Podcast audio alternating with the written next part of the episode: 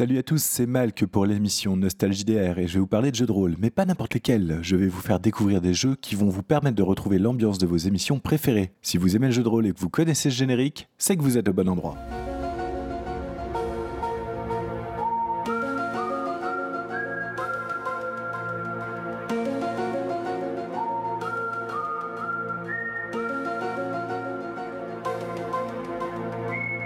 Et oui, comment oublier ce générique si emblématique? On va bien sûr parler de X-Files avec Mulder et Scully et leur lutte incessante contre les conspirations du gouvernement. Mais ces conspirations existent-elles ou ne sont-elles que des élucubrations de Mulder? La série X-Files aux frontières du réel est une série sortie en 1993 qui, avec ses 218 épisodes de 43 minutes, a duré jusqu'en 2002. Puis, à partir de 2015, nous avons eu droit à une saison 10 et une saison 11.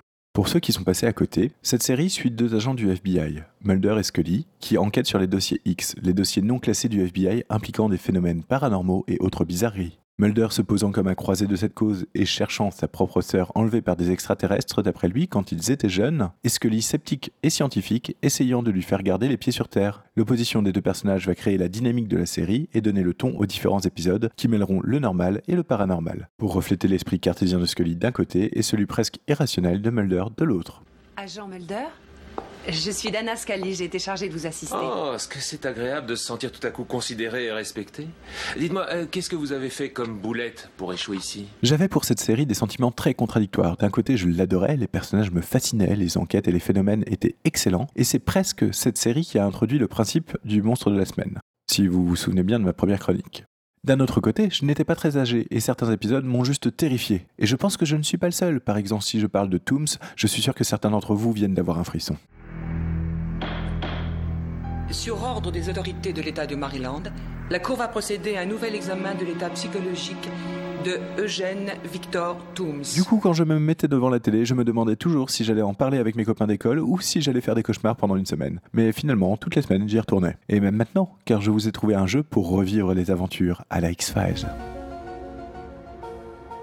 X-Files, c'est une plongée dans les conspirations et les théories du complot. À travers des dossiers non classés, nos agents préférés vont enquêter sur des phénomènes étranges et essayer de découvrir quelle peut en être la source afin d'y mettre un terme tout en rassemblant des preuves pour faire tomber les structures qui orchestrent ces expériences. Mais tout cela doit rester discret car tout ne peut pas être mis dans les rapports de mission et d'autres personnes au FBI et dans le gouvernement veulent que ces choses restent secrètes. Il faut donc de l'enquête, des phénomènes étranges et des conspirations. Et pour ça, je vais vous proposer Delta Green.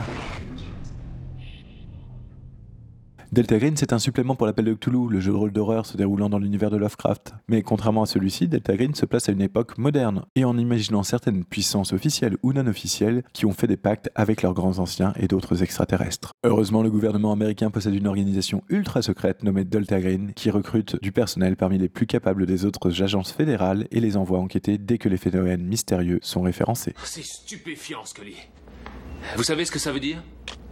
C'est presque trop pour notre compréhension. Delta Green est en gros un jeu d'horreur moderne et de conspiration. Le système de jeu est assez simple, vous avez des compétences notées sur 100, vous lancez un dé à 100 faces, et si le score indiqué est inférieur à votre compétence, vous réussissez votre action. Ce qui rajoute le sel dans ce système, c'est que vous possédez aussi une jauge de santé mentale qui va diminuer au fur et à mesure de vos rencontres avec les phénomènes étranges et peut provoquer des crises de folie aussi bien temporaires que permanentes. Vous allez pouvoir choisir pour votre personnage parmi une vingtaine d'agences fédérales ou militaires, et de nouvelles compétences viennent la liste déjà présente dans l'appel de Cthulhu. Vous allez y trouver une description ainsi qu'un historique de Delta Green et de grandes organisations ennemies ou alliées. Ce livre est une boîte à outils. Lisez, cherchez et prenez ce dont vous avez besoin et envie pour vos parties. Après tout, c'est notre monde avec des choses cachées. Vous pouvez toujours en rajouter ou les révéler plus tard. Un point important de la série est que nos enquêteurs sont tous les deux de la même agence, le FBI. Je vous conseille de voir avec vos joueurs pour garder une certaine cohérence dans les agences et faciliter ainsi les introductions de missions. De plus, n'hésitez pas à les placer dans leur propre bureau des dossiers non classés, voire dans un groupe de travail interagence qui vous permettra d'expliquer pourquoi un analyste de la CIA, un agent spécial du FBI et un membre du NCIS passent leur temps ensemble. Autre point qui me semble important pour retrouver l'ambiance d'X-Files est de maintenir le flou sur l'existence du surnaturel. Il faut que les joueurs puissent toujours avoir accès à des explications rationnelles en plus de leurs propres découvertes étranges, que tous les scénarios n'impliquent pas forcément de créatures ou de paranormal, mais qu'ils puissent aussi tomber sur des charlatans et des escrocs, quitte à la fin du scénario, alors que les agents s'en vont, révéler dans un dernier twist qu'il y avait quand même quelque chose de plus dans cette petite ville. J'ai parlé avec le substitut du district attorney de Rem dans l'Oregon. Il n'y a aucun dossier sur Billy Miles. Nos rapports sur l'affaire ont disparu.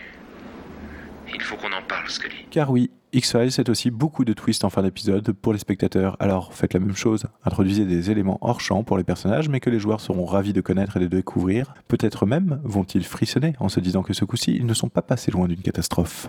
Une autre façon de jouer avec Delta Green, c'est de partir sur les histoires de type monstre de la semaine. Le jeu s'y prête bien car il gère à la fois la partie enquête et la partie horreur fantastique que l'on retrouve facilement dans ce genre.